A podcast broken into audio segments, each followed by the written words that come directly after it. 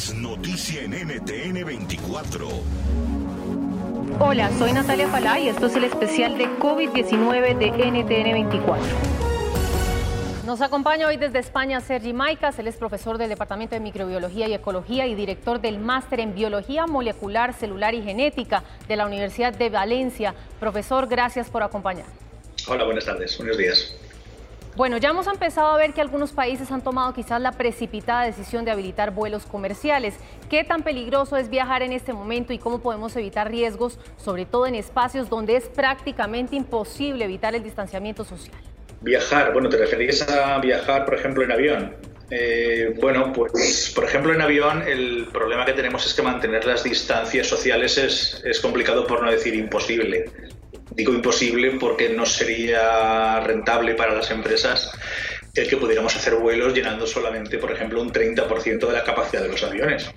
Entonces, claro, como mínimo estaríamos pensando en que habría que llevar tapabocas, mascarillas durante todo, durante todo el vuelo, lo cual puede ser un poco incómodo pero me temo que no hacerlo puede ser un factor de contagio mm, muy, muy interesante. Una, una única persona que pudiera estar contagiada en un vuelo, por ejemplo, en un vuelo transoceánico, muchísimas horas compartiendo espacio, pues posiblemente podría hacer que, si no toda, una gran parte de, de, las personas que viajan en ese avión pudieran llegar contagiadas a su destino. Ahora bien, ¿considera usted que es indispensable limpiar los asientos del avión? ¿Con qué debemos hacerlo y cuáles son en general los cuidados que debemos tener a la hora de viajar? Bueno, estamos en las mismas. Es una cuestión de higiene, no solo por el coronavirus, sino por cualquier eh, patógeno que pudiera depositarse en las superficies. Siempre es interesante el mantener una higiene aumentar la higiene, desde luego, eh, dificulta la posible transmisión de, cualquier patógeno. En este caso, en el caso de los virus, la principal vía de contagio no es por contacto, sino que es por transmisión aérea. Pasa que los virus no desaparecen en el mismo momento en que establecemos una conversación. Permanecen en superficies durante un tiempo. Lo que pasa es que las cargas virales también bajan. Vamos a ver, ¿qué es esto de las cargas virales para entendernos? No es lo mismo que uno esté hablando con una persona que está infectada una elevada cantidad de virus que, que alguien que pueda haber tenido en algún momento virus deposite eh, mediante la respiración una pequeña cantidad que un porcentaje haya sobrevivido y que después uno se siente en el mismo sitio. Es una cuestión de, disminuir riesgos. No eliminar, pero sí de disminuir. ¿no? Sí, evidentemente la higiene es buena. Muchos nos preguntamos, profesor, qué tan efectivos son realmente los filtros de aire en los aviones. Bueno, en principio los filtros de los aviones suelen ser filtros EPA, son filtros de alta eficacia, entonces son filtros que son bastante buenos.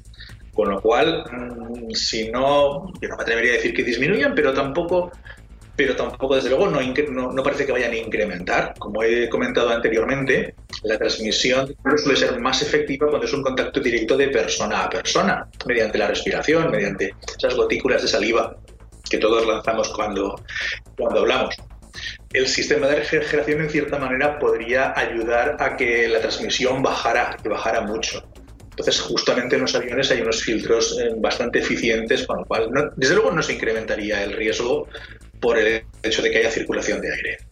Y profesor, ya para terminar, quisiera consultar su opinión sobre los antibacteriales. Es un producto que se ha convertido en un indispensable para la gran mayoría, más cuando frecuentamos lugares donde no es tan fácil encontrar un lavamanos para utilizar debidamente agua y jabón. ¿Qué tan efectivos son los antibacteriales a la hora de combatir un virus y cada cuánto recomienda su uso? Bueno, te refieres a los genes hidroalcohólicos. A ver, en principio, mm, con cierta frecuencia pero yo creo que tampoco es cuestión de obsesionarse con, este tipo de geles, que al fin y al cabo es fundamentalmente agua y alcohol. Eh, quizás hay una cosa que puede funcionar tanto, tanto más, que es el agua y jabón. Lo que pasa es que a veces uno está en la calle y disponer de agua y jabón no es, no es fácil, entonces lo sustituimos por estas soluciones hidroalcohólicas.